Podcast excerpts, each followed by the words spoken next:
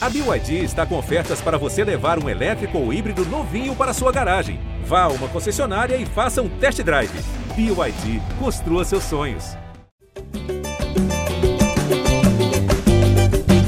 Já Flamengo na área, o podcast que é a casa de todo torcedor rubro-negro. Passamos da casa dos 250 podcasts Chegamos à edição 251 e aí a gente aproveita até para mudar o texto de abertura, aproveita também porque o momento do Flamengo é muito bom. Esse Flamengo de Dorival Júnior com mais uma vitória, dessa vez sobre o Juventude em Brasília, goleada por 4 a 0 com o brilho de Pedro mais uma vez. E o modo empolgação, meu amigo, tá entrando no turbo. Eu, Jorge Natan, hoje comando a resenha de casa cheia, hein? O Fred Gomes segue no chinelo lá nas férias mas temos aqui hoje o setorista Fred Uber. Em breve, talvez o Caemota entre ele, está fazendo uma exclusiva, além de Arthur Mullenberg, o senhor voz da torcida.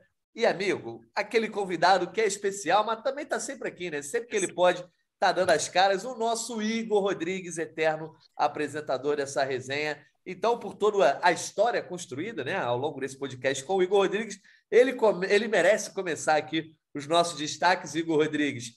Da última vez que você tinha vindo aqui no GE Flamengo, você contar a edição que você foi repórter especial no Maracanã, né? Mas qual foi a última vez? O, o cenário não era tão bom, né? Ô, Natan, um prazer, hein? Um prazer. Um abraço para você, para o Arthur, Fred Uber. O Arthur, Mulherbeck, o Arthur me convocou, cara, essa semana. Sei que é um episódio todo especial para ele. Ontem você também falou comigo. Bom estar tá aqui.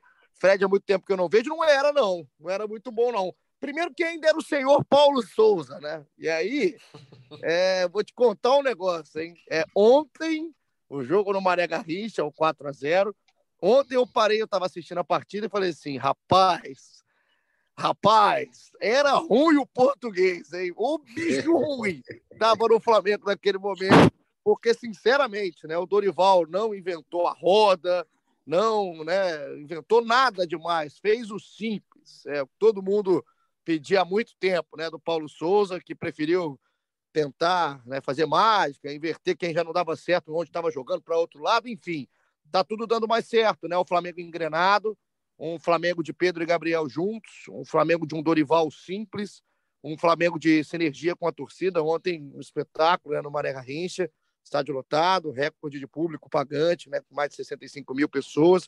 Então, um momento diferente, cara. É um prazer estar aqui é, já dando essa alfinetada no senhor Paulo Souza, que nos faz pensar se ele ou Domenic Torrent foram, né, quem foi o pior depois da era Jesus.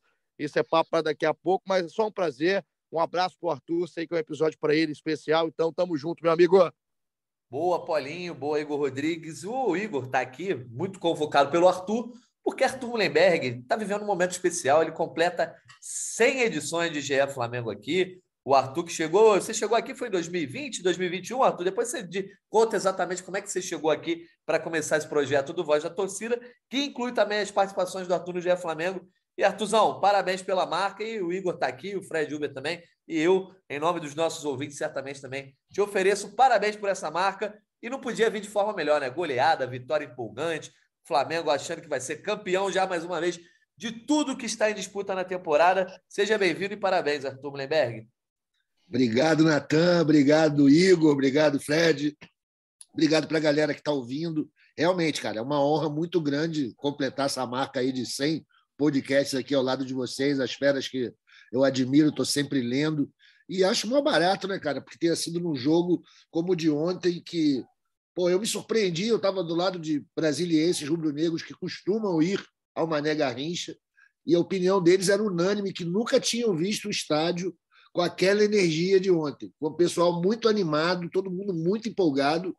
Claro que com diversidade de opiniões, alguns xingavam, outros vaiavam, a maioria aplaudia. Eu fiquei muito, muito empolgado mesmo com o jogo, foi muito divertido e resolvido logo, né?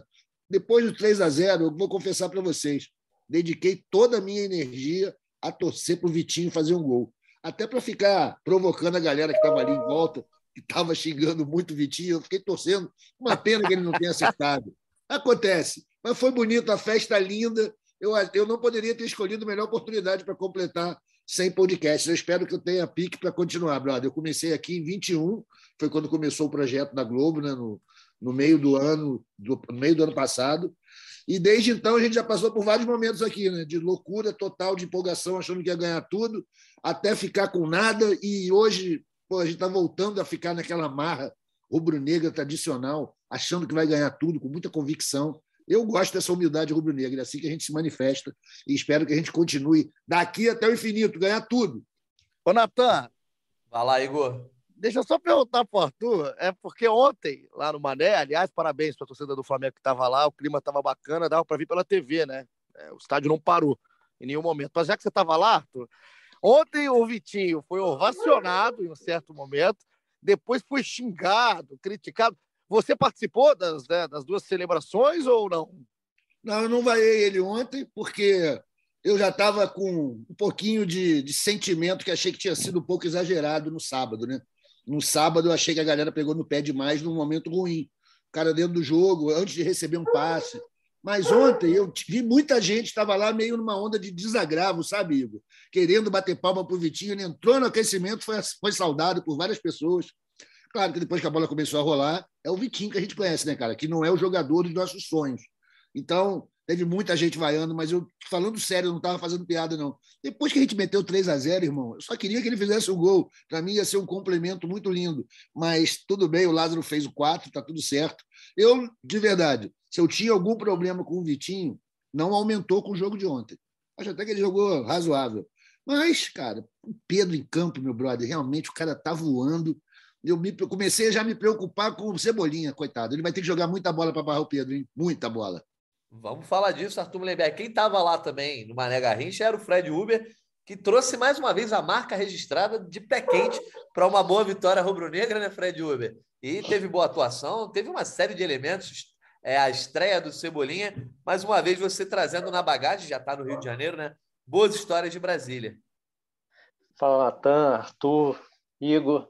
Realmente foram, foram dois jogos assim que podia ter, não precisava nem ter segundo tempo, né?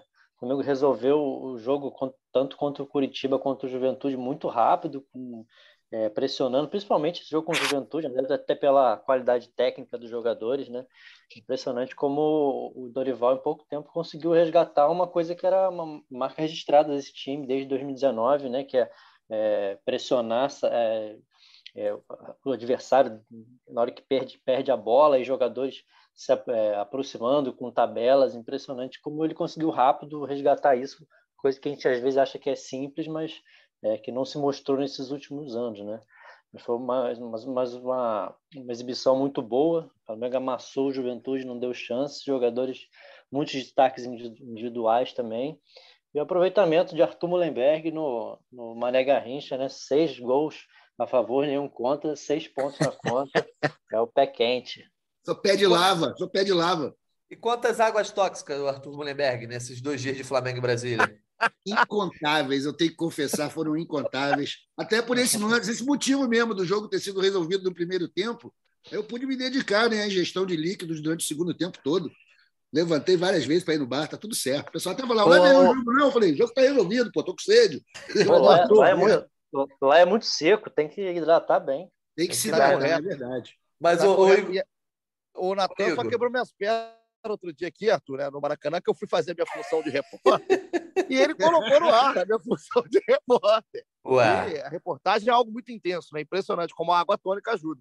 Me mandou o áudio, amigo. Eu falei, vamos publicar. Isso é a linha de frente da notícia, Igor. Mas eu quero saber se ontem você acompanhou o jogo tomando uma água tônica também. Porque ontem eu peguei a carona com, com o Igor Rodrigues para sair da redação ali, né? Tava lá na redação, peguei a carona para pegar o bom BRT.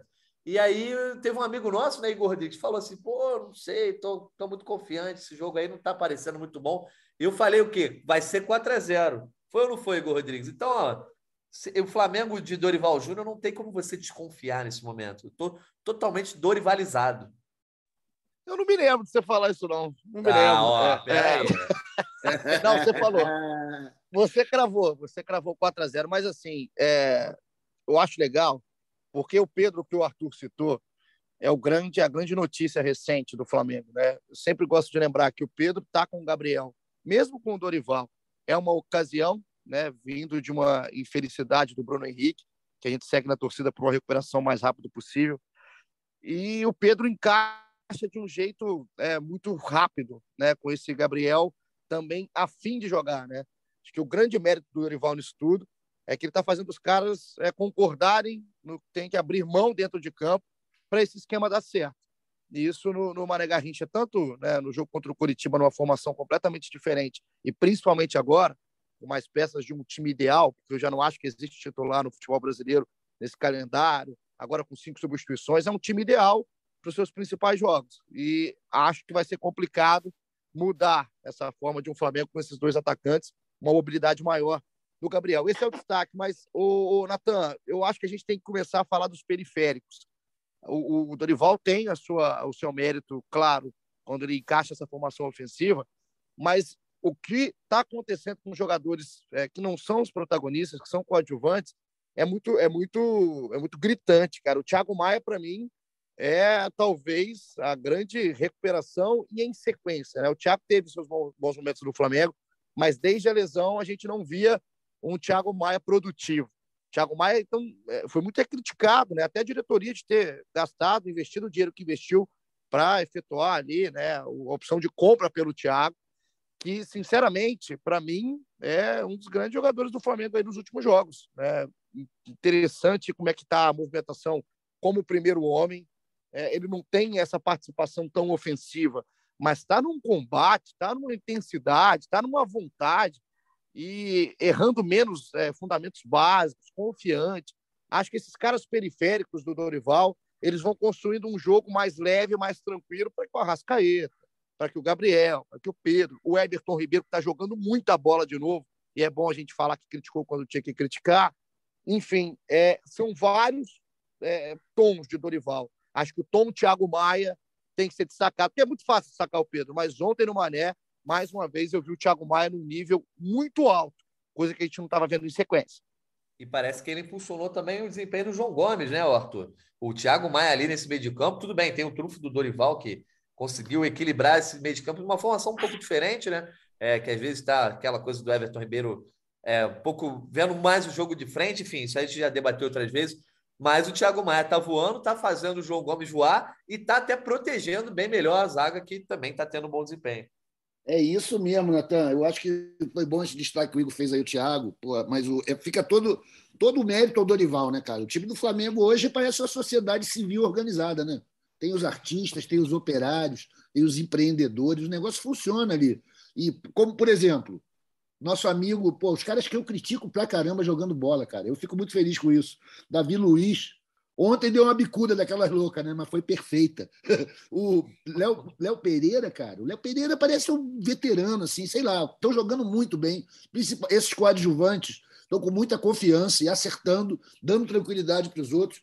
Esse time que o Flamengo botou ontem em campo, né? Que seria o time titular, pô, é um time muito bom, cara. É um time muito bom que, se tiver um bom preparo, pode encarar qualquer time da América do Sul com tranquilidade, alguns da Europa também, numa boa. Acho que o ataque está uma loucura, né? Depois que Pedro e o Gabriel começaram a firmar essa dupla, o negócio está ficando muito bom. E o meio ali, João Gomes, todo mundo crescendo. Pô, o nosso amigo Vidal vai ter que jogar muita bola para entrar ali, como eu acho também que o Cebolinha vai ter que voar no treino para poder arrumar vaga, porque tá, tá uma loucura. O time tá indo Sem muito contar, bem. Arthur, com El Avion, né? La Máquina, é. Rodinei. Brincadeira. Que, o que está fazendo o Rodinei também é algo absurdo. Nesse momento está jogando muito. É, eu queria até aproveitar aqui, Nathan, perguntar para o Fred Uber que estava lá. É, ontem o jogo se decidiu muito rápido, né? muito cedo. Né? Então, 3 a 0 que não, não teve jogo. Né? A expulsão do Jadson completamente infantil também no lance com o Gabriel. O Juventude não foi para campo. Mas me também chama a atenção a questão do comprometimento do Flamengo com o jogo eu já vi algumas partidas que o Flamengo, inclusive o jogo contra o Coritiba, tá? É, acho que o Flamengo fez um 2 a 0 óbvio que era outro time, mas um, um jogo com uma, com uma rotação muito diferente da de ontem. É, a gente viu um Flamengo ligado e um Flamengo de ocupação de espaços, Fred. É, há muito tempo eu não via aquela tabela, por exemplo, na direita, ontem era o Rodinei lateral, mas com o Everton Ribeiro é, conectando com a Rascaeta, o Flamengo ocupando muito um lado, com muita gente ao mesmo tempo e né, aumentando o número de jogadores na troca de passes, o que complica né, a marcação do Juventude, inferior tecnicamente, Mas ontem na roda, cara, desde o primeiro minuto. Impressionante como que rapidamente, é claro que é um time que não, né, não vai, não tô aqui falando, ah, vai ganhar tudo, acabou, não, mas é um time que anda, é um time que passo a passo ele vai evoluindo em situações de jogo que a gente, desde o início do ano, viu um Flamengo estagnado, né? E independente da peça, o Flamengo ontem ocupou espaço com um número maior de jogadores, teve rotação de bola, teve precisão né, nos passes, teve esse, esse bombardeio aéreo com Pedro e companhia ali. Acho que ontem ficou muito claro, né, Fred? Porque é, é um time completamente ligado do primeiro ao último minuto, independente da situação de jogo. É, parece que os caras recuperaram a vontade né, de jogar um com o outro, aquele, aquele prazer que a gente viu nesse time em alguns momentos já. É, os últimos seis gols foram em cruzamentos para a área, né? Os, todos lá em, nos dois jogos em Brasília foram em cruzamentos para a área. Mas sim, eu vejo um Flamengo com um repertório muito grande, com muito jogo, jogo por dentro também, com o Everton Ribeiro é, se aproximando do Rascaeta, tentativa de tabela. É, o Pedro é muito bom nisso também, não é, ele não é bom só na, na, finalização na área, né? ele é bom de, de fazer pivô de primeira, de segurar. É, o Gabriel também, também tem é, ficado um pouquinho mais fora da área também, mas tem participado bastante. É, acho que está um pouquinho mais, é, pela característica do Felipe Luiz, o, o time está um pouco mais torto pela direita, mas está dando certo, né? Pelo menos dá um, o Felipe está dando um equilíbrio defensivo, já que ele não, ele não vai tanto à linha de fundo e o Pedro não é um jogador de linha de fundo, né? É um jogador de área, mas é tá, tá dando certo, mesmo com essa time um pouco mais capenga para o lado direito. Ô, Igor Rodrigues, é, eu sei que você tem uma pergunta para fazer aí para os nossos especialistas, que você já fez para os seus seguidores lá no Twitter, e eu achei muito interessante a sua enquete, porque é uma reflexão boa a ser feita, né? É, que o Paulo Souza foi muito mal, e a gente já teve refer o referencial do Domi indo muito mal. E eu sei que você também está chegando nessa hora que você tem que gravar um monte de coisa lá no Chroma aqui do Tá na área, você é um cara muito importante quando pode, vem no GE Flamengo, mas também sempre tem a correria aí de quem trabalha na TV ao vivo. Então se despede deixando a pergunta aí para o Fred Uber, para o Arthur Mullenberg e também para o Caio Mota, que acabou de entrar aqui, ele estava no Ninho do Urubu. Então deixa no ar essa pergunta aí, que eu sei que o Arthur Mullenberg deve ter a resposta na ponta da língua. É, ô, Natan, só mandar um abraço para todo mundo aí. Fred, quanto tempo, cara, saudades. Caizinho, um beijo para você. Tu tá, tá, tá, indo embora ou vai ficar direto? Eu tô indo embora, cara. Tô indo embora porque eu entrei no início aqui só para mandar um beijo para todo mundo, parabenizar eu te mandei a mensagem lá no WhatsApp lá, te mandei a mensagem lá, lá no WhatsApp para te botar uma parada do Dorival maneira no tá na área, dá uma olhadinha lá. Ó, oh, bom, isso aqui é a É difícil, tá é difícil, é, é difícil falar com o Igor Rodrigues no WhatsApp, Caio. Isso aí é uma Não, não, então por isso que eu tô falando pelo, pelo podcast, né? Foi bem. Já que tá em público aqui, ele não pode me ignorar. Foi bem, foi bem. Mas a pergunta que eu vou deixar é a que eu deixei ontem. Sinceramente, eu fiquei pensando nisso. Falei, gente, o que, é o Paulo Souza, né, rapaz? Eu, eu, eu, eu vou deixar aqui, eu, eu vou deixar uma pergunta para ser respondida no Tá na Área da semana que vem. Hum. Pode ser? Vai! O que será que Dorival Júnior pensa do meme daquela foto, aquela foto sombreada, aquela foto Rapaz, famosa? A silhueta Agora, Semana que vem não tá na área. Só uma coisa, a silhueta tá aumentando. Eu recebi, eu recebi uma ontem. Eu falei, gente, calma, calma, deixa ganhar. É, aquilo ali, sinceramente. Mas a pergunta, Arthur, é se é o Dome ou o Paulo Souza a pior coisa que você viu depois do Jesus. Porque não é possível, cara. Eu recebi várias respostas da galera, né? todas com muito cuidado e carinho, todas muito publicáveis. Vocês são sensacionais. Mas eu deixo a pergunta aqui, já mandando meu abraço de novo. Quero voltar na, na, próxima aqui, a, participando do episódio inteiro, porque nesse, nesse horário, que é o horário do de jejum, já não dá para mim. Mas aqui é um beijo, tamo junto, é um prazer de sempre. Valeu, Valeu Igão. Obrigado aí pela moral, irmão. Bom programa para tu lá no Tá na Área. Brilha lá. Ó, então, antes, antes do Arthur, do Fred, do Caio responderem a essa pergunta e a gente cair Maria do, do, da, do trabalho do Dorival, um abraço para o Igor Rodrigues aí, que agora está saindo. A próxima, Igor Rodrigues, se você quiser participar, uma ocasião especial, você vai definir o horário, tá? Os nossos setores tá. já ficam cientes aqui, você que manda. Tá. Fechou. Tá, vou, fechou. Vou, vou, escolher um horário para atrapalhar o Caí, né? Porque o Caí também, né? Quando dorme, tá. Nossa senhora, para acordar é um custo. Quando Boa, tá dorme, tá certo, quando dorme cedo, né? É. um beijo a todos. Valeu, Igão. Um abraço. Até a próxima. Sempre bem-vindo aqui, o Igor Rodrigues no GE Flamengo. Então vai Vai para dentro aí, Arthur. Quem foi pior, Paulo Souza ou Domenech Torrent, agora com referencial que temos do Dorival Júnior, em poucas semanas conseguindo ajeitar esse time que o Paulo Souza não conseguiu. Pergunta difícil, cara. Boa para reflexão, mas eu tenho convicção de que o Domenech Torrent foi pior. Por quê? Porque o Paulo Souza, pelo menos, dominava a língua portuguesa, fazia coletivas escorreitas gramaticalmente. O Domenech falava tudo errado, o time era uma merda, né? ainda teve Covid. Então, eu vou ficar com o Paulo Souza como menos pior. Não que nenhum dos dois não sejam horríveis, mas o Paulo Souza, pelo menos, se expressa na língua portuguesa. Concorda, Fred Uber? Concordo. É assim, eu acho, também acho difícil, não acho uma resposta simples, não. Acho que foi, os dois tiveram um saldo negativo, mas eu acho que o Domi conhecia menos o, o, o elenco, teve mais problemas, as ideias não eram menos claras ainda do que o Paulo Souza. O Paulo Souza tinha um método de trabalhar aí que não deu certo, podia ter dado certo, como, é, mas acabou não dando, enfim. Mas eu acho que o, que o Domi, no, no, no geral, ainda foi um ponto abaixo do que o Paulo. É, eu acho que o Domi foi mais zoneado, o time era mais zoneado, teve uns resultados bem bizarros. O Paulo Souza, acho perdeu os jogos errados, né? E aí, na bola de neve, junto com toda a situação fora de campo, também atrapalhou muito. Não estou dizendo que o Paulo Souza foi bem, mas acho que o Domi foi pior. Não sei qual é a opinião do Caemota aí, enfim, agora também entrando e dando a sua opinião. Daqui a pouco a gente volta a falar do jogo do Dorival, só para a gente responder a pergunta do Igor, Caê. Cara, então, é, essa passagem agora da, na gestão do Landim me deu possibilidade de trabalhar com, com técnicos que bateram nos extremos, né? É, pô, tem 15 anos como setorista, essa é minha décima e última temporada do Flamengo, até postei esses dias no Twitter. E, cara, e nesses 15 anos, esse período agora me proporcionou trabalhar com o melhor deles disparado, que é o Jorge Jesus, mas disparado, e me proporcionou também duas experiências num período longo com Dorival, que é um cara que me, já tinha me impressionado em 2018 pela capacidade de dar uma resposta rápida. Falta ali uma consolidação com o título, mas me deu uma, me deixou uma impressão excelente em 18 e agora está repetindo. Por que eu estou fazendo esse preâmbulo? Porque assim bateu no teto positivo e cara, e também tá os três piores trabalhos que eu vivi, cara, que eu vivenciei, que eu acompanhei e por motivos diferentes, assim. E nesse pódio, para mim, o Domi ainda é o pior, porque eu fico, acima de tudo, com a opinião dos atletas, com o que eu recebia de feedback dos atletas.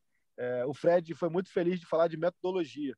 O Paulo Souza, pelo menos, tinha uma metodologia que não deu certo. Não deu certo para mim em momento algum, mas ele tinha ali as convicções dele, dele e a metodologia que não deu certo. O Domi sequer tinha metodologia, cara. O Domi era aquele, aquele cara que é, alguém fez uma analogia que era muito, muito é, válida para mim, por mais que seja é, exagerada, que é assim, não é porque você é a garagem que tu vai virar carro, tá ligado? Tu é uma garagem, o carro tá ali entrando toda hora, e não é por isso que você vai virar carro. Não é porque o Domi foi auxiliar do Pepe por 10, 12 anos que ele virou técnico, e o que eu recebia de feedback era muito isso. Ele não sabe dar treino, ele não tem didática, ele não tem metodologia ele não tem, ele não passa nada que a gente consiga construir uma equipe. Então passa por isso também. E aí passa pela e os dois passam pela escolha também. Né? Tu pode ignorar que foram duas escolhas muito equivocadas. Então a gente tem que sempre jogar essa viagem à Europa, etc, a responsabilidade etc. na diretoria.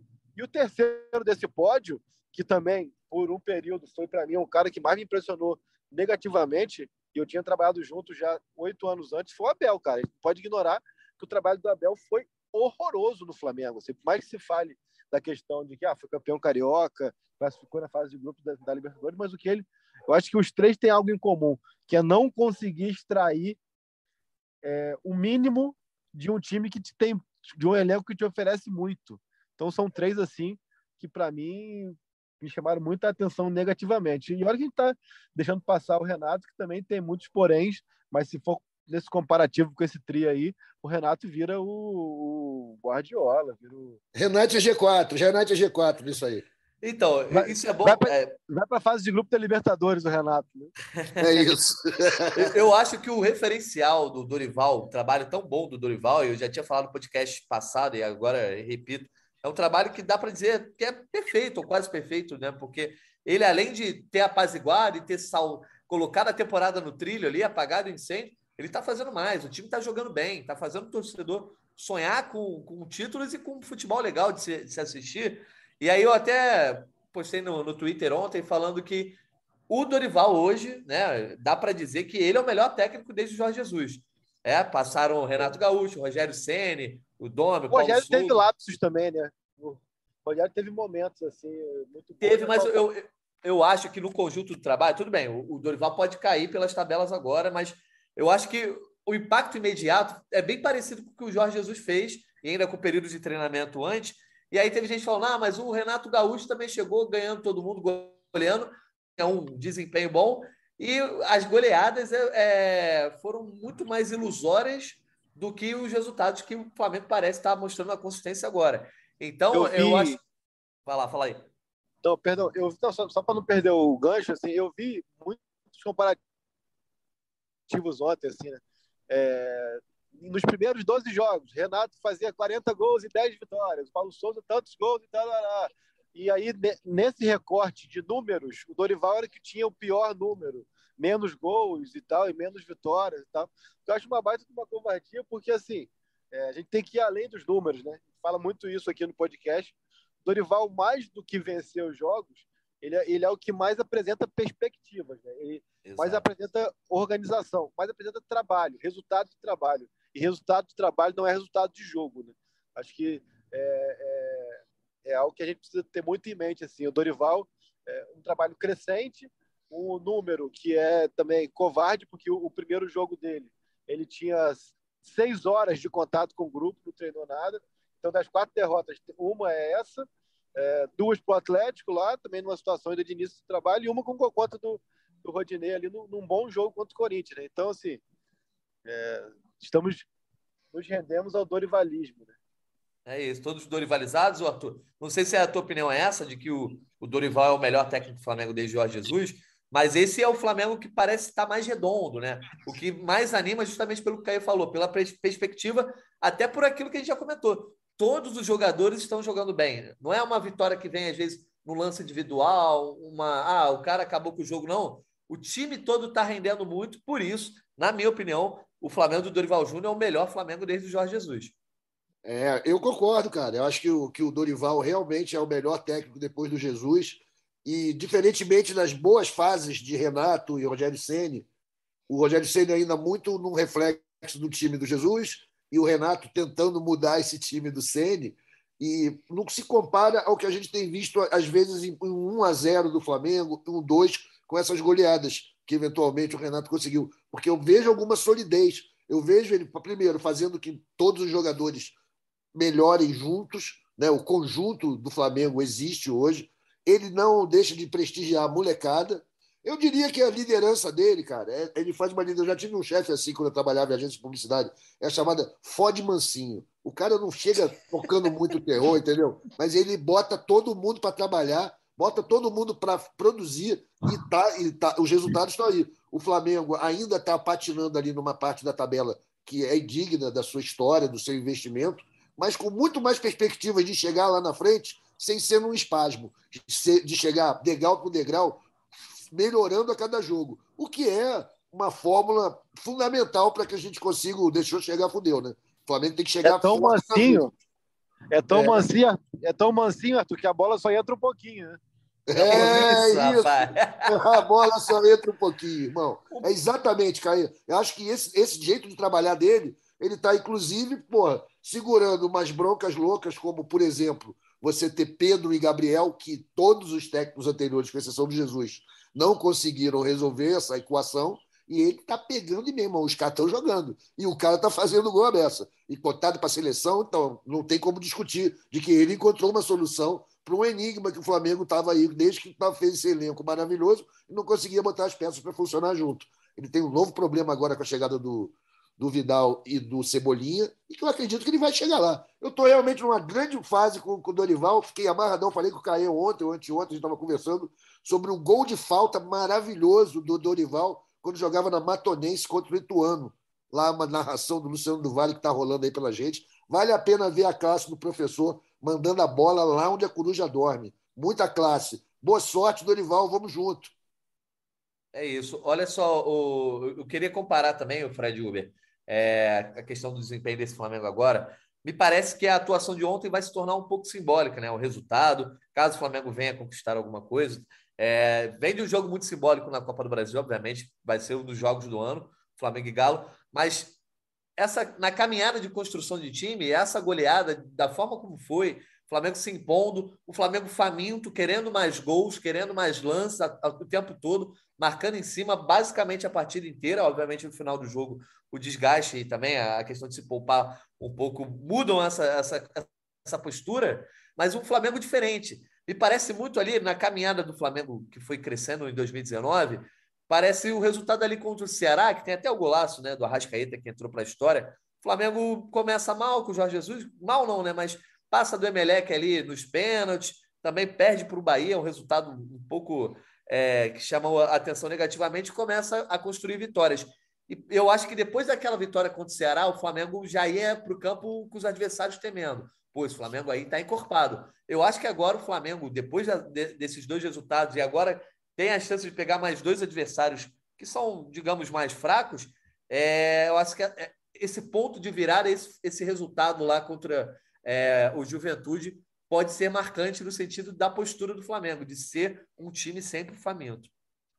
Sim, concordo. Você incluiria também nessa lista aí o 7 a 1 com o Tolima, pelo, pelo, pelo placar elástico, pela, pelo, pelo simbolismo que foi esse jogo. É, acho que o que é mais legal que eu, que eu percebo é essa, acho que esse prazer mesmo, os caras estão jogando junto novamente, a empolgação. Você vê o jogo estava 3 a 0 o Pedro quase marcando na última linha lá para recompor. Acho que é isso. Eles entenderam que, principalmente ele e Gabriel, entenderam que para é, para dar certo, cada um tem que dar uma, sua contribuição do, dentro das suas características. Né? A gente falou muito do Thiago Maia também, teve o nome gritado ontem lá no Mané Garrincha, está se recuperando, tá, cada, um, cada um fazendo a, a, a função que está mais acostumado, jogando onde gosta, isso aí eu acho que contribui muito. Eu acho que é, o Dorival foi inteligente nisso também. E eu acho que ele vai, agora vai ter que é, achar espaço para outros jogadores aí, com o Everton. É, depois a gente pode falar mais também da, da, da estreia dele, como foi, mas é, vai ter espaço, vai ter tem jogo para isso. Ele já no intervalo ontem já tirou o Pedro e o, e o Gomes, que tinham jogado, tinham começado o jogo contra o Curitiba. Então é, para todo mundo entender também, todo mundo está no mesmo barco, entender que vai ter oportunidade para todo mundo, que ele vai fazer essa, esse controle de minutos, é, para todo mundo ficar se sentir importante também. Acho que é, é legal e está tendo uma perspectiva, como vocês falaram aí, muito legal mesmo esse, esse trabalho do Dorival.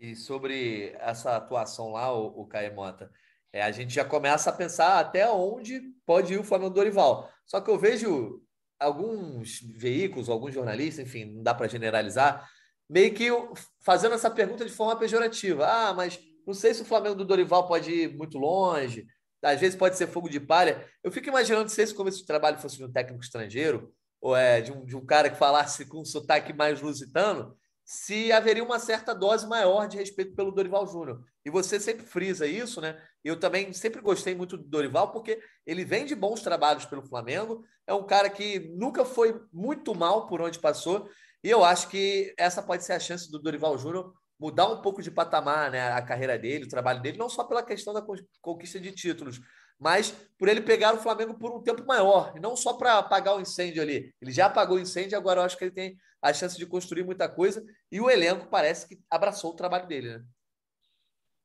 Não, sem dúvida. Mas antes eu queria ver. É, alguém sabe ver?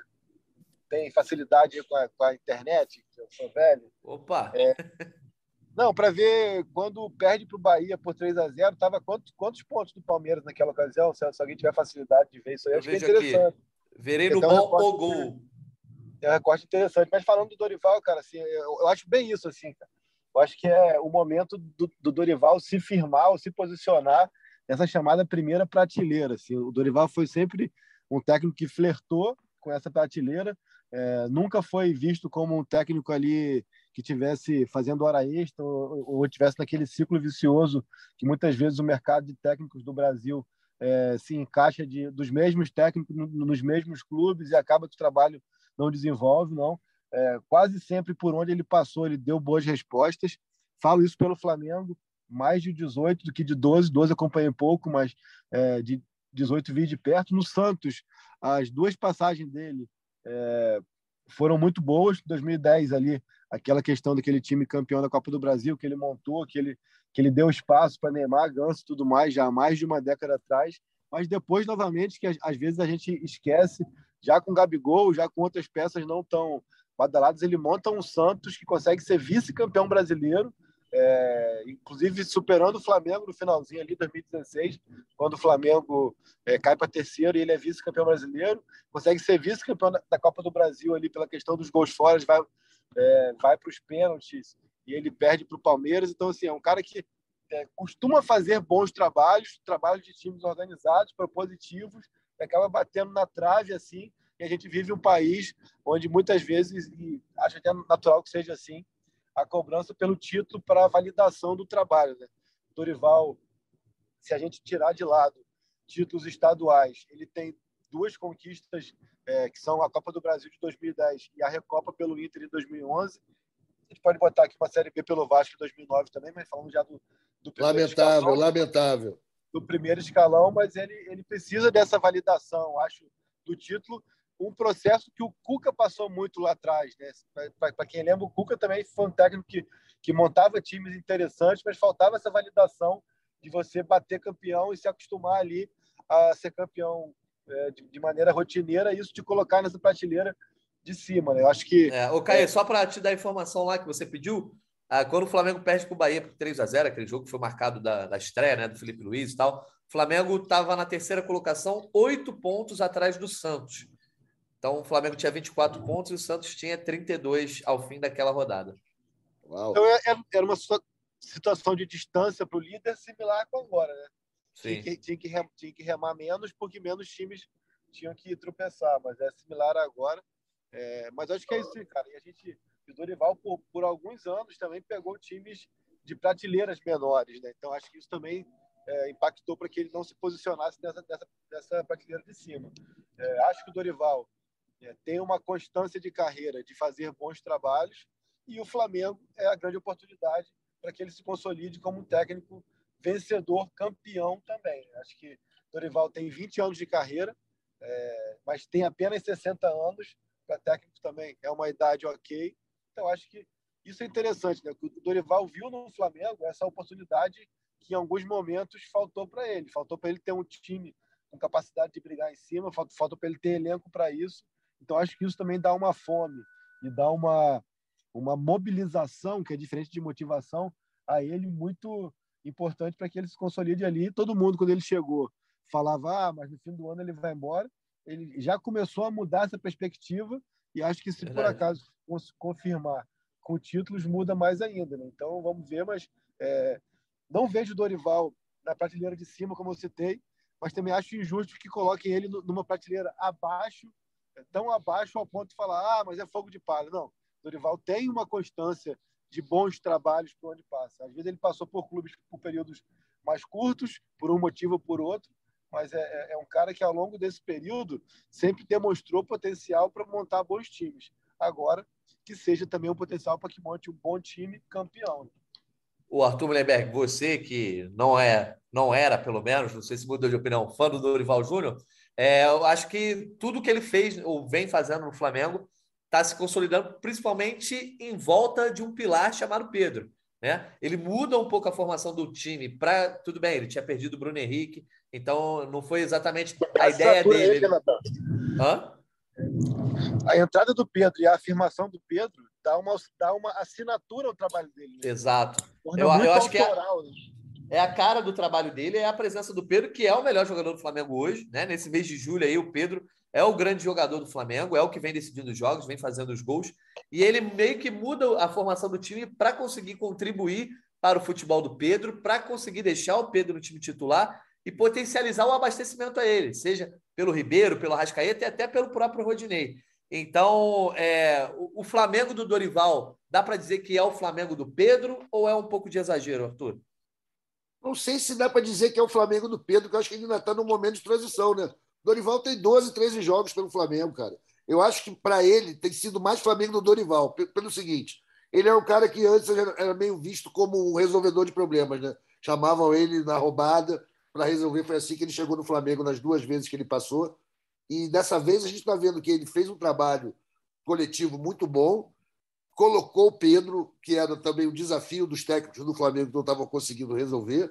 Mas eu vejo também, cara, uma outra figura como bem emblemática dessa relação do Dorival com o time, o Santos. O Santos ele chegou, meu irmão, ele deu a chance lá para o Diego Alves, deu a chance para o Hugo, e depois botou o Santos. O Santos é uma segurança danada ali. O Flamengo está vários jogos sem tomar gol, cara.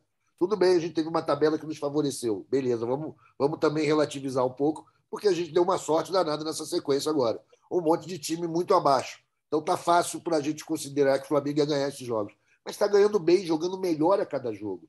Acho que o Dorival pode se dizer que se esse time vingar e ganhar tudo, vai, talvez seja o Flamengo do Pedro. Mas por enquanto é bastante o Flamengo do Dorival. E só para deixar claro aqui, a minha bronca com ele tinha um motivo claro e definido, que é o triunfo dele na frente lá do Vasco na Série B. Para mim, isso aí é um erro grave. O Vasco devia ter ficado mais tempo na Série B. Por causa dele, voltou rapidinho. Tirando isso, que é uma coisa de torcedor. Mas teve muita oportunidade na Série B o Vasco depois dele, né? É verdade. A, a, história acabou corrigindo esse erro dele. Mas eu tenho que ser honesto, é a minha convicção. Né? Eu falei, pô, esse cara cometeu um dos maiores erros do futebol brasileiro, que foi trazer o Vasco de volta. Mas tudo certo, ele tem que mostrar serviço, ele tem que ganhar. Eu espero que ele consiga ganhar esses títulos para subir de prateleira, como vocês falaram, e ser considerado um grande treinador. E se ficar no Flamengo por um longo período, cara, que é o que eu sonho há anos, que o Flamengo tenha um técnico por mais de uma temporada, pô, ia ser demais. Se for ele, tá tudo certo. Mas ele é um bom jogador, ele é um bom técnico, respeita a torcida do Flamengo, respeita os jogadores. Todo mundo parece que está num, num ambiente de trabalho bem legal com essa liderança fode mansinho do Dorival. e sobre o Pedro, Fred Uber, é, o Pedro hoje é titular do Flamengo, muito pela ausência do Bruno Henrique, e o Cebolinha ainda não havia estreado. A gente vai falar depois da estreia do Cebolinha lá em Brasília. É, mas quando a gente estava abordando a possível entrada do Cebolinha no time, etc., eu lembro de, eu acho que dois podcasts atrás, todo mundo falou sobre o Pedro sair do time. Acho que só o Fred Gomes bateu um pouco o pé sobre isso, né? Eu, eu também bato muito pé. Não dá para pensar hoje no Flamengo sendo montado sem o Pedro. Nesse momento, tirar o Pedro é, é, do, do, time do Flamengo, eu não tenho outra palavra para usar, senão é sacanagem com ele, é injustiça, né? Pensar, ah, não, tem que botar o Cebolinha vai tirar o Pedro. Estou dando a minha opinião, quero saber a tua opinião sobre isso, porque eu penso que às vezes o Pedro é muito melhor para o Flamengo do que o Flamengo é para o Pedro. Né? Pensar em, ah, tem que tirar alguém do time para entrar o Cebolinha. Não pode ser o Pedro nesse momento.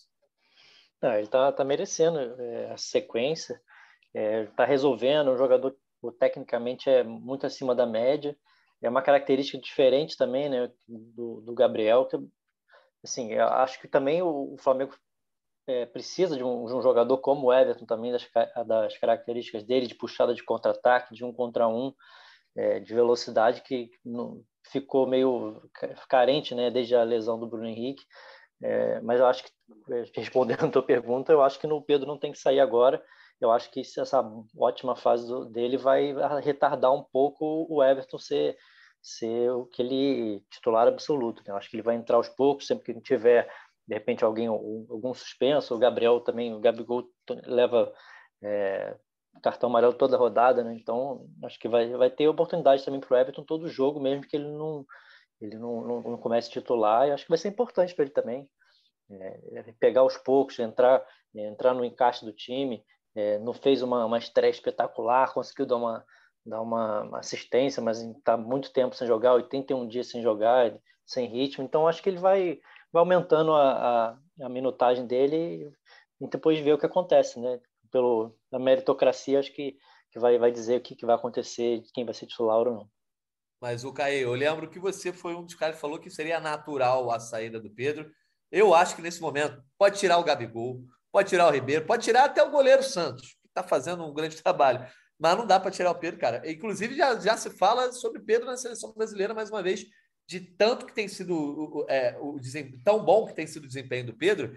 E assim, eu acho que o Pedro abriu uma vertente de soluções para o Flamengo fazer gols que não vinha acontecendo, nem com a presença do Bruno Henrique.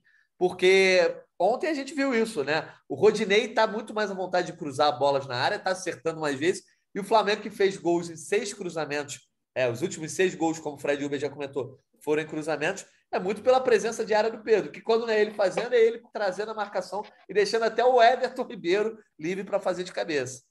eu tenho dois pontos de vista, assim. É, o primeiro que você tirar o Pedro seria é, injusto por meritocracia, por tudo que ele tem entregado, é, pela questão da hierarquia também, que ele soube esperar. Então, isso pesa bastante. Eu até faço aqui uma, né, nem meia culpa, uma culpa completa de que eu ali atrás imaginei que ele fosse sair para entrar o Cebolinha, mas é, pensando depois, conversando com algumas pessoas e vendo a performance dele também, acho que não faria o menor sentido, porque há uma hierarquia. O Pedro chegou e soube esperar dois anos e meio. Então, que o Everton chegue também e saiba esperar o tempo que for necessário. É... E um outro ponto é a questão da inteligência. Né? Se você chega nesse momento, você tira o Pedro simplesmente por tirar, aí você está dando um recado claro para ele assim, ó, cara, aproveita essa janela aí e mete o pé. Porque, assim, repito, o cara soube esperar por dois anos e meio. Agora teve a possibilidade, a oportunidade, muito pela questão da lesão do Bruno. Está entregando, está sendo decisivo, com assistências, com gols, com participação em gols que não sejam com assistências ou o próprio gol. Então, acho que não faz sentido tirá-lo do time. E uma coisa também que eu vim refletindo ao longo dessas últimas semanas, desde que eu mesmo falei ah, que o Pedro ia sair para o Cebolinha entrar, é, isso não é depreciar o Cebolinha, mas quem é o Cebolinha também, na comparação com o Pedro? É, são, são atacantes com carreiras similares, assim, com auges é, período curto, porque logo foram vendidos e não é assim, tipo, o Everton não tem uma carreira que sustente ele chegar e falar, Pedro, sai que eu vou entrar, no caso técnico, né? O Everton não tem essa carreira também. O Everton chega aqui no chamado viés de baixo. Foi, foi em Portugal, que é uma liga de segunda prateleira, de segundo escalão, e voltou. Então, é, assim, a diferença foi só o título da Libertadores, né, Caio? É, pois é, mas, mas aí, tipo assim, o, o Pedro foi vendido muito mais rápido também, foi para para a Europa no período mais curto, houve lesão, é, entendeu? É, é, é, uma posição onde há mais carência no futebol brasileiro hoje em dia. Eu acho que o Everton é importante pelo que ele oferece ali, é, é, como profundidade do lado esquerdo, como opção. Acho que ele vai ser muito útil e importante. Só que o, o que eu quero dizer é que num comparativo Everton e Gabriel, Everton e Pedro, perdão, o Everton também não, não é uma disparidade que se fale, não, o Everton tem que chegar e tem que jogar. Entendeu? Acho que o exemplo que o Pedro deu, esperando dois anos e meio, em alguns momentos até merecendo mais oportunidade do que teve, fica de exemplo para o Everton, que talvez ele não precise esperar dois anos e meio, né? Mas é, é, é, é um exemplo de respeitar a hierarquia, respeitar quem está lá e está entregando. O Pedro tá entre... está entregando, então não tem por que tirar o Pedro ou qualquer, ou qualquer um dos quatro hoje em dia. Os quatro estão entregando. Então, já que os quatro estão entregando, o Everton chegou agora, o Everton que espere. Se vai esperar um mês ou um ano, aí só o tempo vai dizer. Messi ou Tyson, o tempo dirá. Mas aí, mas dizer que o Everton também tem cancha para chegar aqui e escolher camisa, no Flamengo, acho que do Flamengo de hoje não é assim, né? Ah, e na real, quero... Caio, na fila do pão, acho que o Bruno Henrique está na frente do, do, do, Everton. Não. Na moral. Pelo futebol que jogou nos últimos tempos. Tudo bem que não tem uma passagem pela Europa mais tão fulgurante, mas é numa liga mais forte. Acho que o Bruno Henrique é o cara que tem que ser considerado aí nesse, nessa problemática que o futuro. Ah, não, mas o Bruno só volta daqui a um ano, né, o Arthur? Isso que eu tô sim, falando. Só na comparação dos caras. Sim, sim, o Bruno. Henrique, meu irmão, o Henrique conquistou muito. Sim. É, cara, o, o Everton teve, teve um auge ali, é, que foi até depois da Libertadores, né? Na Libertadores ele era reserva do Fernandinho, se eu não me engano. É, ele começa a explodir até no jogo do, do Pachuca lá na, no Mundial, que ele faz o gol, decide, dali para frente ele, ele explode. Tem, eu acho que o auge dele mesmo foi na Copa América, mas assim, né? Sim, seleção. O que, o que eu tô falando não é para depreciar o Everton, é só é tentar é, colocar cada, é mais, cada um do seu tamanho, né? E é mais velho do que o Pedro, né? Exatamente. É. Tem, não, e assim, e, e eu acho que ele, que ele tem um poder de decisão para extremo que é, que é extremo, que é acima do normal mas é, é uma posição onde você consegue encontrar mais peças do que você encontra do Pedro, entendeu? E que fique claro que para não falar, pô, mas falou, há duas semanas eu falei bobagem, falei merda, que eu não parei para ter a, reflex, a reflexão que eu tive ao longo do tempo da postura do Pedro, da hierarquia, de quem tá, de quem sabe esperar e do peso de cada um também como jogador. Então, assim, acho que são dois grandes jogadores, vamos colocá-los no mesmo nível, só que a hierarquia indica que o Pedro merece ter a sequência dele, a oportunidade e está entregando. É, e o que você eu... pensou, Caio, meio que todo mundo estava pensando também, cara, sem analisar, sem estar tá vendo Cebolinha, Sim. você falou, pô, o Pedro vai sair de novo, é normal ali, a gente imaginou isso. Ainda é bem que ele estava errado, pô, que o Pedro está voando. Então, Arthur, o que eu acho que a gente tem que mudar é essa naturalidade do Pedro ser sempre banco, né? Ah, não, o Pedro ele já está acostumado com o banco, acho que vai ser natural. Eu acho que é normal que a gente pense isso, o torcedor. É que agora o Pedro está tão fora da curva que a gente está parando para refletir. E é o que eu disse, eu acho que o Flamengo, por muitas vezes, né? E aí com técnicos diferentes, não dá para dizer exatamente o momento, mas eu acho que o Flamengo foi tão bem 19, o Pedro chega talvez num momento que não fosse mais oportuno, né? Que ele chega ali tentando. É, ele tem muito futebol, mas ele tenta se encaixar num time que estava voando, né? E eu acho que o Flamengo às vezes não foi tão bom para o Pedro quanto o Pedro muitas vezes foi bom para o Flamengo, fez gols importantes na conquista daquele Brasileirão. E sem contar o episódio da Olimpíada, tá? Eu sou muito fã do Pedro aqui, eu, eu vou defender o Pedro em vários, vários aspectos. Pedro, que é do Meia, para começar com, com o assunto. Pedro é aqui, né? Nasceu aqui no Meia, foi meu vizinho. Não, Bobeia. Não, Bobeia. Ele não foi para a Olimpíada, né? Isso eu acho que o Flamengo fez uma sacanagem muito grande com ele. Ele poderia ter a medalha olímpica aí. E eu torço para que ele se mantenha como titular e ele seja um dos nomes de possíveis conquistas do Flamengo nessa temporada. Mas já voltando, virando a chave para falar do Cebolinha, uma estreia que, beleza, o Cebolinha nesse momento pode não virar titular mas que anima, né? Deu uma assistência, quase fez gol. É, pode ser uma boa oportunidade, uma boa válvula de escape para o Flamengo mudar partidas ou montar algumas outras formações. É, inclusive, eu achei que o Dorival testou um pouco disso, né, Fred Uber? Ele botou o time um pouco para frente, testou outras formações, porque a temporada pode exigir soluções diferentes.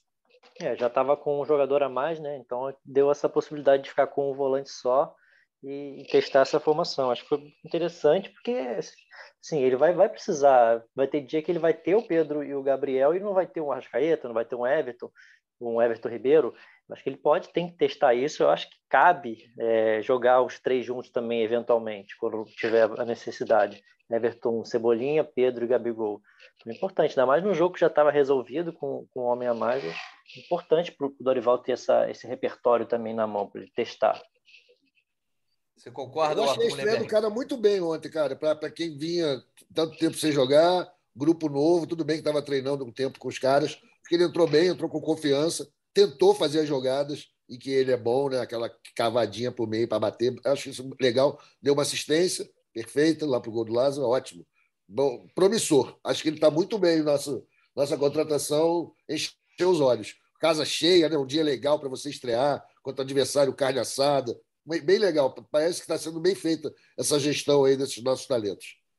É, o Dorival agora vai passar a ter muito mais opções e vai ter problemas para resolver, né, o Caê? É aquela coisa do, do velho clichê da dor de cabeça boa. Também porque é a entrada do Vidal, quando acontecer, não sei se já tem alguma previsão para que o Vidal esteja condicionado e possa fazer sua estreia, mas eu abordando uma questão que eu acho que você ainda nem estava aqui quando o Igor Rodrigues apontou aqui. O Thiago Maia hoje é um dos melhores do time. Então, pensar nesse meio de campo ali, como é que vai ser armado. O Ribeiro jogando muito bem, Thiago Maia voando e o João Gomes também tendo uma grande consistência.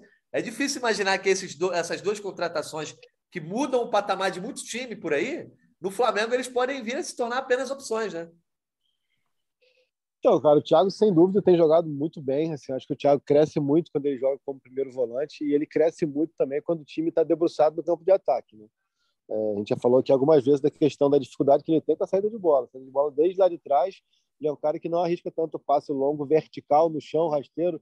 Cara que tem essa dificuldade de encontrar o Arrascaeta e o Ribeiro entre linhas aqui. Pô, chegou um amigo aqui no, no Rio, aqui, ouvindo um som rock and roll nas alturas, né? Tá chegando em Woodstock. É, mas, é, então, assim, eu acho que a gente tem que é, pontuar sempre isso mas diante do que foram as, as, últimas atuações do Flamengo. Flamengo compacto, debruçado no campo de ataque. O Thiago Maia é, não precisa arriscar tanto esse passe desde lá de trás. Já está numa zona de conforto, até para arriscar de se perder, tem muito campo para se recuperar. O Thiago Maia tem, tem sido é, é, muito, tem ido muito bem na função que cabe a ele, que é de ser primeiro volante. E aí o mesmo vale também a coerência com outros momentos que eu ponderei aqui do João Gomes. Eu não vejo o João com essa consistência toda. Eu acho que o Flamengo é um time cada vez mais, um time que vai ter a bola cada vez mais, vai precisar recuperar rápido, vai precisar de ter um cara que cubra espaço, vai, isso aí vai, vai sem dúvidas ainda mais atuando com, com Gabriel e Pedro. Mas à medida que o Flamengo aumentar a posse de bola, a, a, disposição ofensiva, a presença do campo ofensivo, o João vai ter mais a bola no pé e é quando ele produz menos e quando ele erra mais. Então a gente não, não pode tirar isso de visão que a gente está pegando um time que é extremamente técnico, não que ele não tenha técnico, mas acho que ele precisa amadurecer nas ações, nas tomadas de decisão com a bola. Então, assim, eu acho que o, eu acho que o, o é, tem que ter sempre isso em mente, porque ontem mesmo, e não, e não é um caso isolado, é, em jogos onde o João tem muito a bola, ele aumenta extremamente a, o, o, nível de, de, de, de, equívocos dele, é, de tomada de decisão e de erros técnicos. Então, assim, Você acha que ele que vai rodar, então, para o Vidal entrar?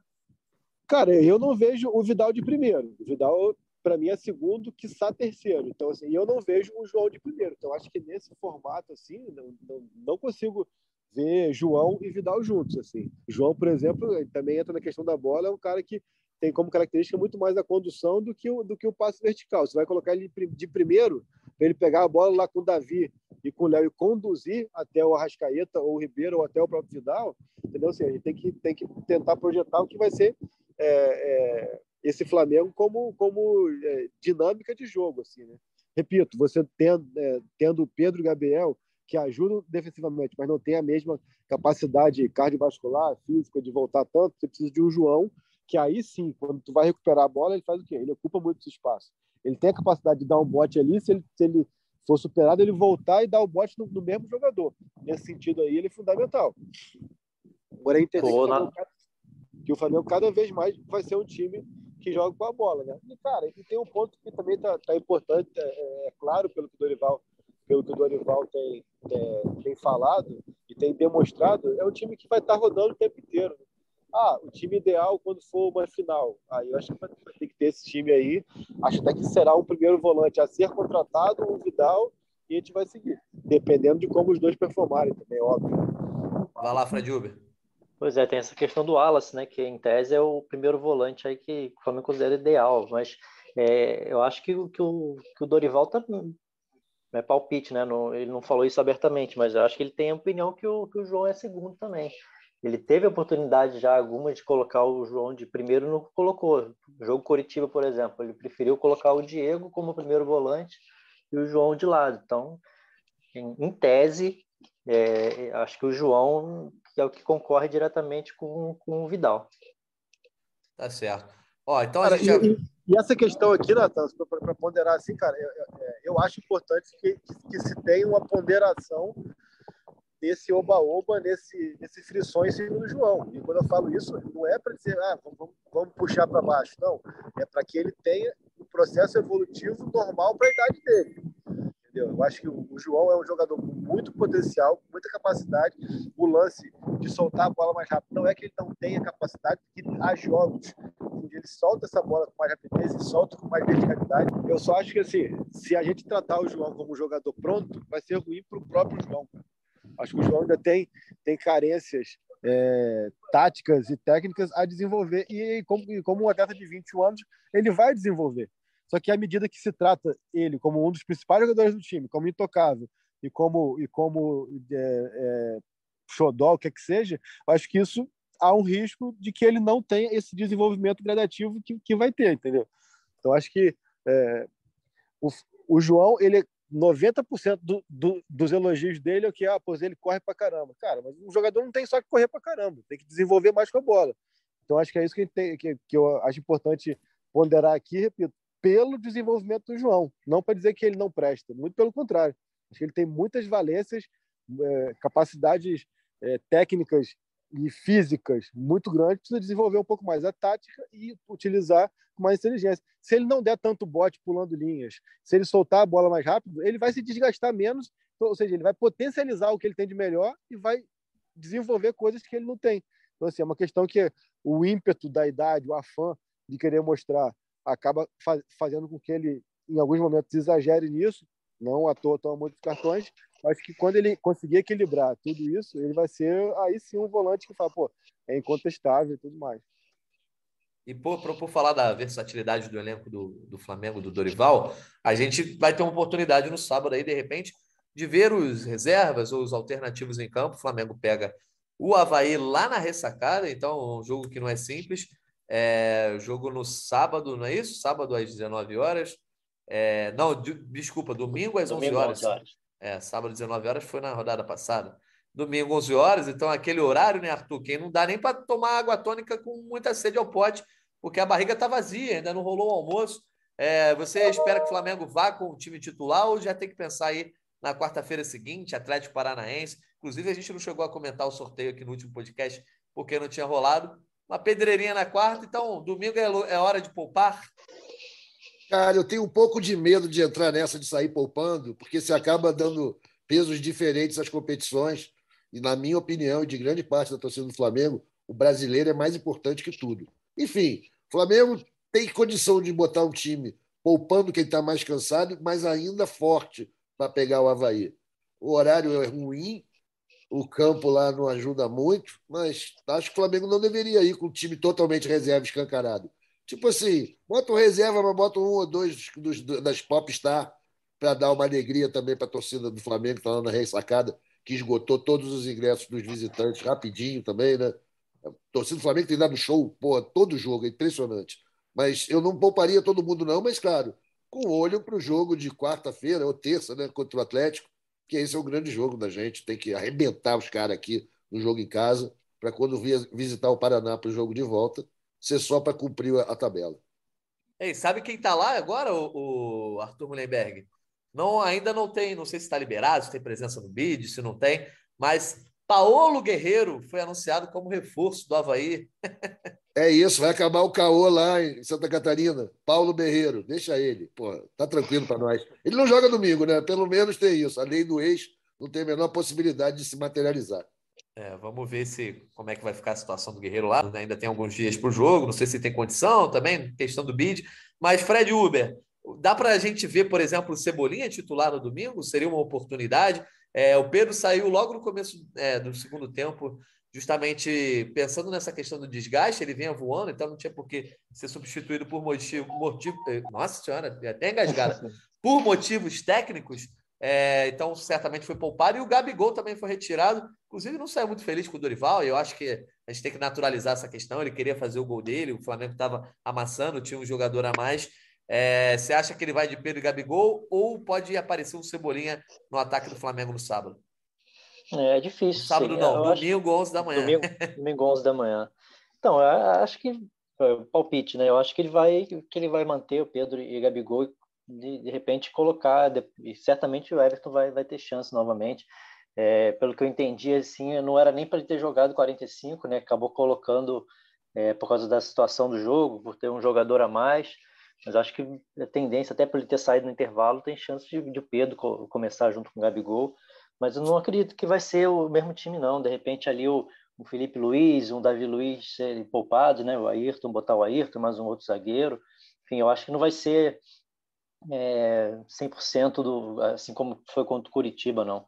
Mas eu não acredito também que seja que ele vai repetir a, a formação. Acho que vai fazer aí é, que acho que quem vai ditar, mas vai ser a, a, avaliação de fisiologia, esse tipo de coisa. Acho que vai ser muito por aí.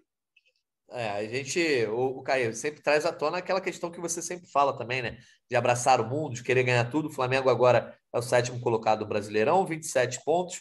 Está aí a seis do Palmeiras, mas o Palmeiras entra em campo ainda é, nessa quinta-feira, está gravando aqui na hora do almoço. O Palmeiras joga às 8 horas contra o América Mineiro, assim como o Galo também, que entra em campo de noite diante do Cuiabá. Então, o Flamengo aí olhando a tabela, está pensando, está melhorando o desempenho, mas o título à distância ainda é basicamente a mesma. Vamos ver como é que o Palmeiras vai hoje. É, mas tem, tem, sempre essa questão, né? De ah, tem que focar nas Copas, inclusive, porque esse jogo aí de quarta-feira contra o Atlético Paranaense, para mim, eu acho que é a oportunidade de ouro das quartas de final. O Flamengo vai decidir fora de casa, isso a gente vai até abordar essa polêmica daqui a pouco para fechar o podcast. Mas eu acho que a hora do Flamengo fazer o resultado é aqui no Maracanã. Vencer por dois, né? Ir para lá mais tranquilo, de repente.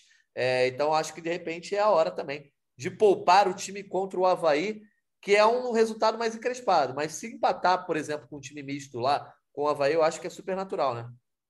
Cara, eu acho que se o Flamengo, o investimento que tem, o elenco que tem, não tiver condição de botar um time misto para reserva diante do Havaí, e com todo respeito ao Havaí, e continuar se mantendo muito favorito, então, assim, a gente está fazendo uma leitura que tudo que a gente fala de elenco, de contratação e tal, cai por água abaixo. O, o Flamengo botou um time todo reserva é, sábado contra o Curitiba e vence, resolveu o jogo em 20 minutos e está tudo certo. Botou um time ontem é, titular, resolveu o jogo em, em 10 minutos e está tudo certo. Acho que essa é a missão é do Flamengo, principalmente contra esses adversários que vieram da Série B, que tem perspectiva apenas de não cair.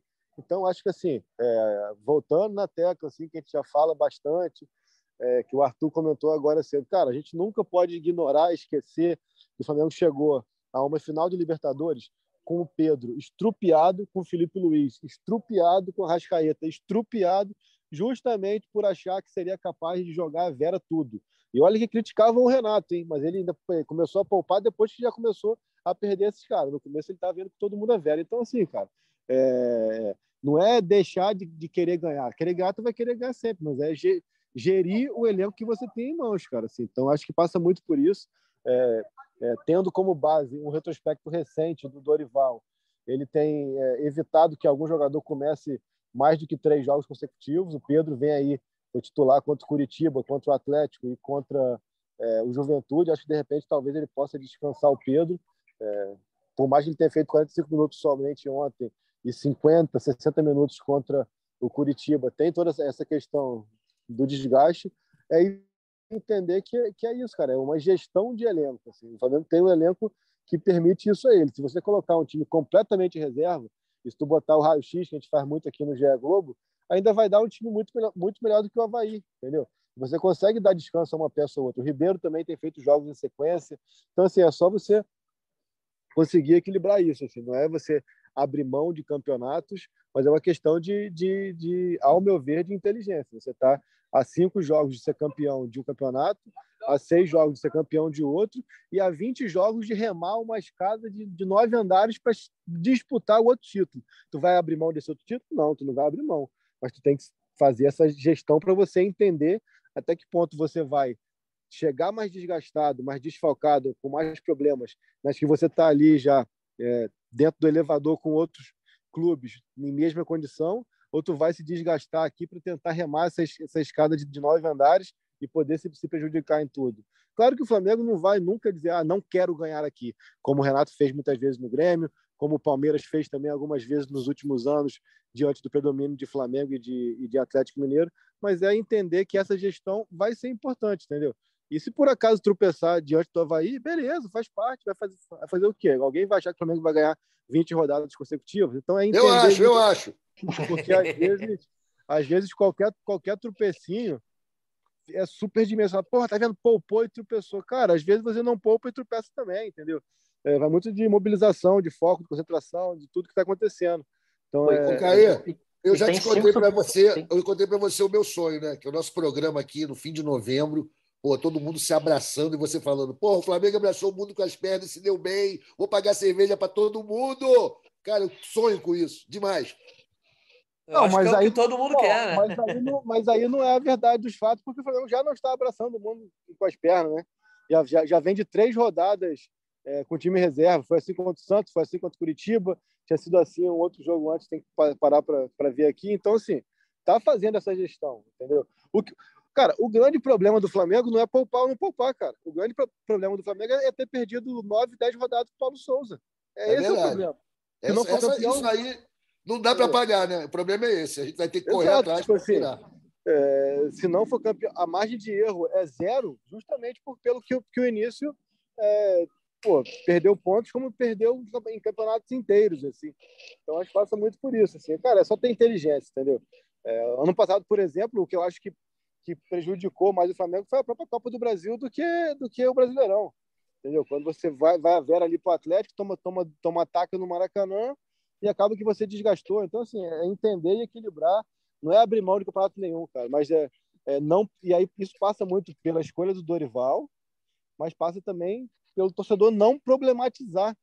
Cara, sábado contra o Curitiba, os caras veem a escalação, tu vai no, no Twitter, parece que, meu irmão, que, que, que tu tá jogando com o time do.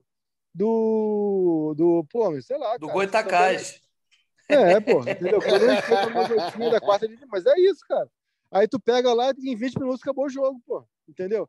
Aí ainda tem os que problematizam até a vitória. Pô, mas foram dois gols de bola parada, gente. Botou o time ah, todo é brincadeira. é, a, a distringência pélvica, Twitter não gosta. Natan, Fala mesmo, aí, Fred. com, mesmo, por exemplo, esse jogo com o Curitiba, mesmo o Flamengo entrando com uma, um time alternativo, foi todo mundo para o banco e depois foi entrando. Assim, acho que tem, até isso tem que usar, saber usar com inteligência as cinco substituições. Vai na necessidade. Se tiver um jogo que está exigindo, coloca mais, coloca menos tempo. Se conseguir com um time alternativo fazer um resultado rápido, não coloca. Enfim, acho que tudo vai, vai de acordo com a, com a necessidade também. Até nessa gestão, o Dorival está tirando muita onda. É, então, e, e, o, Dorival tem conseguido, assim, esses dois últimos jogos, que o time resolveu gol pelado, 10 minutos, dois gols, resolveu o jogo. Cara, ele, ele foi capaz de treinar o time no jogo, pô.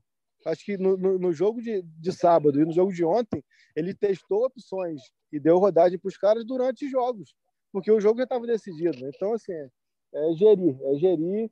A gente não pode profetizar do que vem para frente, só que a gente pode falar do que vem até aqui. O que vem, aqui, o que vem até aqui tem sido muito bem gerido. É, eu estou fazendo aqui uma, uma auto, autocrítica aqui, cara, porque ano passado eu me lembro de eu falar várias vezes.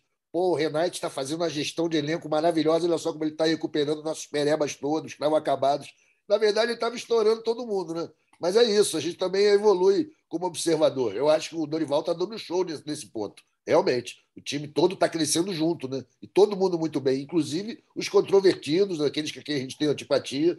Palmas Só o Vitinho que ainda ainda está deixando a desejar, né, Arthur? E pois a galera é, pegou no pé dele. Pô, Vitinho é um negócio brabo. Pô, ele teve chance ontem, né? Ele tentou uma bike ontem, não tentou? Foi ontem ou foi, sábado? Agora não lembro mais. Foi ontem. Cara, foi ontem. Foi ontem, né? O que, que é isso, irmão? Pô, o mínimo de humildade. Mas ele não estava muito mal ontem, ontem. Ele até tentou, foi ter a furada. A furada é muito gráfica, né? Aí fica. É, eu, eu acho que o Dorival podia aproveitar esse jogo fora de casa, né? E botar o Vitinho como titular, tentar dar confiança para ele, enfim. Eu acho que é um cara que não dá para abrir mão nesse momento da temporada, justamente tendo que botar em campo time mais alternativos.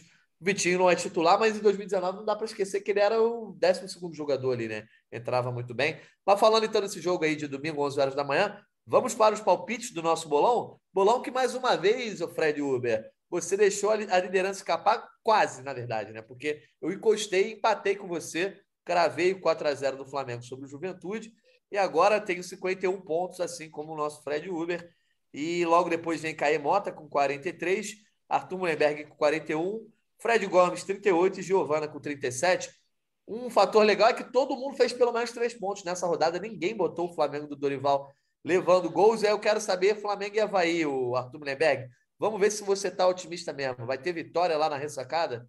Vai ter vitória na ressacada. Eu só não sei se vai ser tão elástico. Eu vou continuar no sapatinho com os placares comedidos, que aí eu sou surpreendido depois. Eu estou a visão de pagar a cerveja para vocês no final do bolão. Vou botar só 3 a 0 para o Flamengo contra o Havaí. comedido, então. 3 a 0 Arthur Mullenberg. Fred Uber, teu palpite. Cara, eu vou de 2 a 1 Flamengo. Acho que vai, vai ter um golzinho clássico, aí. Né? O Caio Mota caiu, daqui a pouco ele volta para dar o palpite. Eu vou de 1 a 0 1 a 0 que Flamengo. isso, cara? Que é isso? É, o jogo, jogo não é fácil, não. Domingo, é 11 horas, lá no, fora de casa, Flamengo aí. Vai preparando. ser vaiado no Maracanã, irmão. Pô, cuidado, hein? não, o importante é vencer. Tá lá 1 a 0 três pontos garantidos. O Flamengo precisa é de vitória. Cair, então, ainda não voltou. Depois ele dá o palpite dele. Também o Fred Gomes de férias palpitando, a Giovana. Então, só para a gente não deixar de falar, o Fred Uber e Arthur Mullenberg, a questão é a seguinte: é, falou-se muito na quarta-feira, né? De terça para quarta, na verdade, depois do sorteio da Copa do Brasil, sobre o papelão. Eu vou usar aqui a palavra papelão, uma opinião pessoal, né? Da diretoria do Flamengo ao reclamar da questão de ter que decidir a Copa do Brasil fora de casa, que o regulamento do sorteio previa isso, já que o Fluminense vai decidir em casa, foi sorteado antes, enfim coisa que o Flamengo não reclamou quando é, esse critério o beneficiou. É, e depois o Caí Mota, o Fred Uber é, trouxeram essa informação de que agora o Flamengo desistiu de entrar no STJD. Então só serviu mesmo para fazer barulho, fazer os torcedores criticarem, fazer os rivais provocarem e trazer até uma certa dose de incômodo, né? Para um clima que vinha tão bom. Como é que você enxergou aí, o Arthur Mullenberg, esse papelão da torcida do Flamengo com relação ao sorteio da Copa do Brasil? É, uma, lamentável, né, cara? A diretoria do Flamengo atravessou a rua fora da faixa para pisar na casca de banana que estava na outra calçada. Negócio absurdo, uma falta de, de, de critério, também uma falta de assessoria e uma falta de ouvido para o que está acontecendo. Né? A gente saiu de uma batalha agora com, com o clube que é nosso rival, nosso adversário, o Atlético Mineiro, que se caracteriza por esse chororô, esse monte de nota oficial, de pedidos e processos e não sei o quê. Meu irmão, o Flamengo nunca foi disso. Flamengo sempre foi vítima dessa, dessa digamos assim, lawfare. Não é por aí. O Flamengo não trabalha assim. E a gente não tinha razão nenhuma para isso. E até parece que a gente estava com medo, um certo temor do Atlético Paranaense, o que depõe contra tudo que nós acreditamos. Eu acho que foi um péssimo momento da diretoria, mas eu vejo o, o famoso silver line, tem um ponto positivo. Cara, seria muito estranho se tivesse a diretoria mandando bem pra caceta, o time bem pra caramba, o Gabigol, o Pedro. Então é bom que alguém esteja pisando na bola, que alguém pode melhorar. E a gente vê seja alguém fora de campo, né? Alguém fora de campo, que a, que a diretoria assume esse papel de pagar os micos. Tá tudo lindo, ela está fazendo o trabalho dela pelo envelhecimento do Flamengo também. Mas espero que não cometa de novo esse erro, né? Que não entre essa, esse chororô jurídico, é péssimo. A torcida não gosta disso, é anti-esportivo e é anti-Flamengo, não é da nossa natureza. Não, e pelo menos também facilita a vida de vocês agora, né, Fred Uber, que é, desistiu de entrar na STJD, que ia ser uma cobertura chata os próximos dias, uma possibilidade mesmo que remota do jogo não acontecer, etc. Pelo menos agora vocês vão trabalhar um pouco mais tranquilos. Pois é, é um desgaste desnecessário né, para a imagem do clube. Aí já tem uma programação agora, o Dorival trabalha em cima dela para um jogo é, no Maracanã, provavelmente aí de, na quarta-feira, dia 27, né? então acho que fica tudo mais fácil. E, é, é só o mando de campo também. O que vai dizer é, é dentro da, ali os jogadores que vão, que vão decidir, não vai ser isso que vai ser, o determinante na, no confronto. Então acho que foi bem, bem foi desnecessário, uma polêmica desnecessária que é, dá um desgaste grande e que acaba no fim das contas que não, não é tão importante assim. Exatamente. O importante é o Flamengo se preparar para pegar esse Atlético Paranaense que vem fazendo boa campanha. O Filipão vem fazendo bom trabalho. E aí, Arthur, chuva de 7 a 1 nesse jogo, né? Davi Luiz, Fernandinho, Filipão, vai ser um clima Nossa interessante. Nossa Senhora, que doideira. É, vai ser um clima interessante. Mas eu vejo o Flamengo, cara, num momento psicológico muito bom para pegar um jogo como esse. Com a torcida muito empolgada, Maracanã, né, pô, caldeirão do inferno. Acho que vai ser muito bom, cara. Tô, tô já, já tô com a cabeça quarta-feira. Infelizmente, não consigo me empolgar muito com o jogo 11 da manhã contra o Havaí. Então, é, quando... fica aí a nossa preocupação toda deslocada para a Copa do Brasil. Vamos em frente, pô. Quando a gente piscar, já vai ter passado esse jogo de domingo. O Flamengo já vai estar pensando em quarta, mas a gente volta antes disso, na segunda-feira, para falar do jogo contra o Havaí e também falar sobre esse jogo contra o Atlético Paranaense. Só lembrando o calendário para a galera. O Flamengo pega o Havaí no domingo pelo Brasileirão. Copa do Brasil, jogo de ida das quartas de final contra o Furacão no Maracanã, quarta-feira. Depois pega o Atlético Goianiense no fim de semana seguinte, né? É, também pelo Brasileirão. E aí esse jogo seria também já em casa, o, o, o Fred Uber? Tudo normal, né? Tudo Maracanã. Dia 30, sim, sim. Tô, dia inclusive 30 é um... do, do dia 27 também, a ideia é essa. Boa. Dia 27 dia 30 está no Maracanã. Dia acabou 30, a molezinha caso... do Arthur lá, de negócio de Brasília, acabou. É. Enquanto, acabou ah, a molezinha do Arthur. Estava com tanta saudade do Mengão, pô. Agora teve sua vez, né, Arthur? Agora já vai é ficar isso. um pouquinho. Ou então você vem para o Rio de Janeiro acompanhar, porque dia 2 de agosto tem Corinthians e Flamengo fora de casa pela Copa Libertadores. E depois São Paulo e Flamengo pelo Brasileirão, dia 6, voltamos ao Corinthians no dia 9, Flamengo e Corinthians no Maracanã. E aí, só lá no dia 14 de agosto, é o jogo de volta, Flamengo e Atlético Paranaense. Aqui no Soccer Ray parece 14 de agosto, mas na verdade, 14 de agosto é um domingo. Ah, não, é porque é o jogo do Brasileirão. Então tem uhum. Corinthians pela Copa, do, é, pela Copa Libertadores, dia 9, 14 de agosto pelo Brasileirão, Atlético Paranaense. E em seguida, mesmo Atlético Paranaense, dia 17 de agosto pela Copa do Brasil. Então, aí, virada de julho para agosto vai ser animada para o Flamengo. Vamos então, o Caio Mota não voltou? Vamos para os destaques finais. Arthur Mullenberg completando 100 edições de GE Flamengo. Então, uma edição bem especial, com vitória. Teve convidado também é, especial, a participação aí do Igor Rodrigues. E mais importante do que tudo, a resenha sempre fluindo muito bem. Obrigado, galera. Obrigado, Natan, Fred, Caê, o Igão, Fred Gomes, que não está aqui, mas, porra, é brother também galera toda que está trabalhando aqui com a gente, produtores.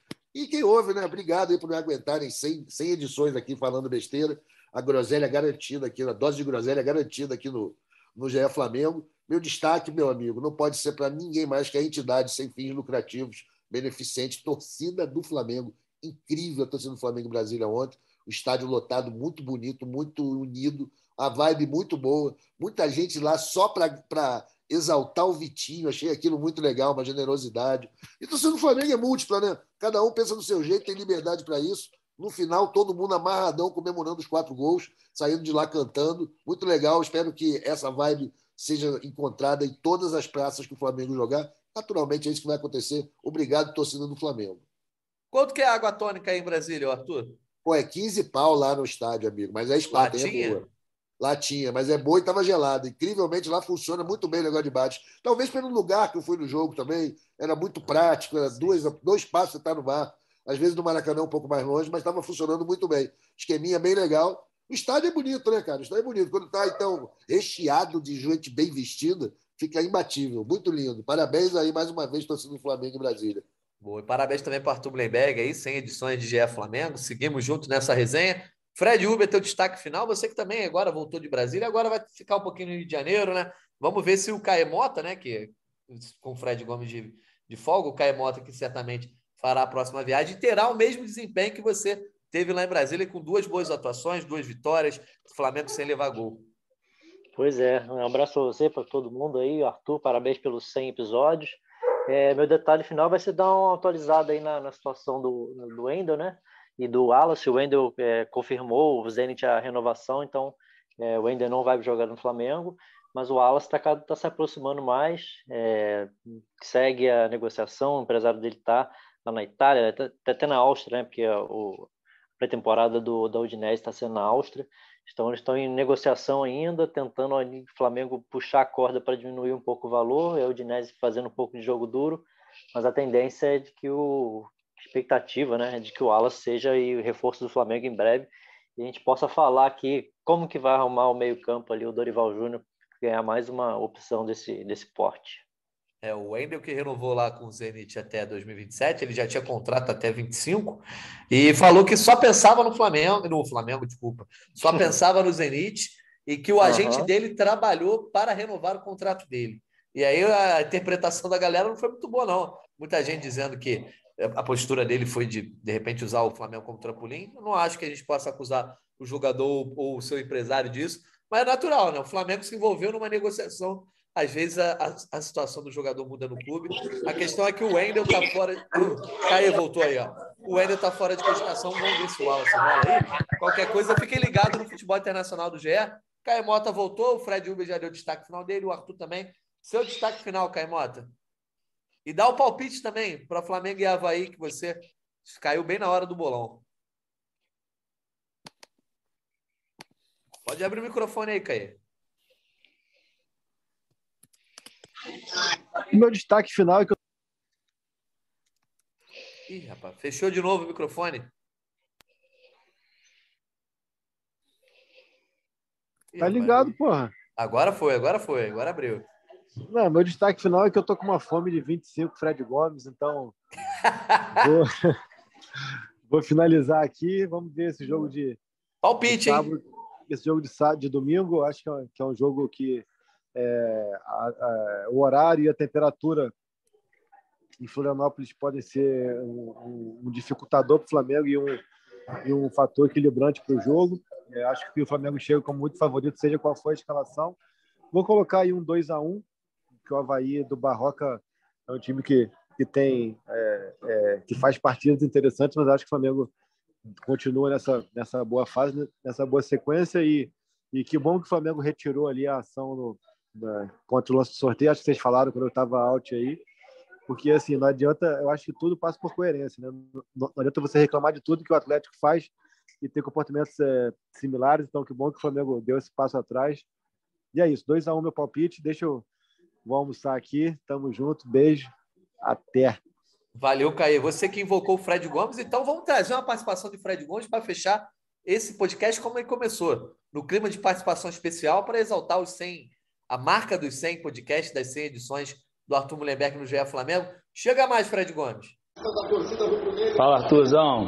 Parabéns pelos seus 100 jogos aí. 100 podcasts, na verdade, conosco aí no GE. Eu acompanhei essa parte final Quase que eu acerto o placar, o placar para te homenagear aí, mas que você continue conosco para 200, 300, 400 jogos. Falei 6 a 0 foi 4 a 0 mas tá de bom tamanho, né? Não fossem as mudanças no intervalo, acho que seria 9, 10, mas valeu também para poupar os jogadores, né? Acho que você saiu feliz daí do Mané Garrincha, o Flamengo jogou muito, poderia fazer mais, mas valeu. O negócio é poupar, que assim o Flamengo vai chegar inteiro em todas as competições. Parabéns mais uma vez, irmão. Tamo junto. Tô no chinelinho, mas tô contigo sempre. Aquele abraço. Então aí, o Arthur Mullenberg se despede agradecendo o Fred Gomes. Que Tem jogos, hein? É, cara, sem, jo sem jogos. Né, Valeu, Fredão, pô. Sempre dando moral, pai. Grande amigo. Gosto muito que você aproveite bastante suas férias aí e mande aí sempre que puder uma participação aqui, que tua, teu fã-clube é grande e bomba muito a nossa audiência. Obrigadão a todos mais uma vez aí pela moral. Boa, agradecemos o Fred Gomes, também ao Igor Rodrigues, que apareceu aqui para fazer a participação especial. Mais uma vez ao Caemota, ao Fred Uber e também ao Arthur, dando os parabéns de novo pelos 100 podcasts aqui no GE Flamengo e agradecendo a você, ouvinte, que nos acompanhou em mais uma edição. Voltamos na próxima segunda-feira, Havaí e Flamengo no domingo, 11 horas. Segunda, a gente chega aqui com a resenha assim que pudermos, mais ou menos no horário do almoço, ali no meio da tarde. GE Flamengo está chegando, hein? Esperamos a sua audiência no próximo podcast e agradecemos mais uma vez a sua audiência nessa edição. Também ao Rafael Barros, o nosso editor, aqui em mais um GE Flamengo. Hein? Um abraço, galera. Voltamos segunda-feira. Até a próxima. Convite para falta, cobrança! Gol! GE Flamengo.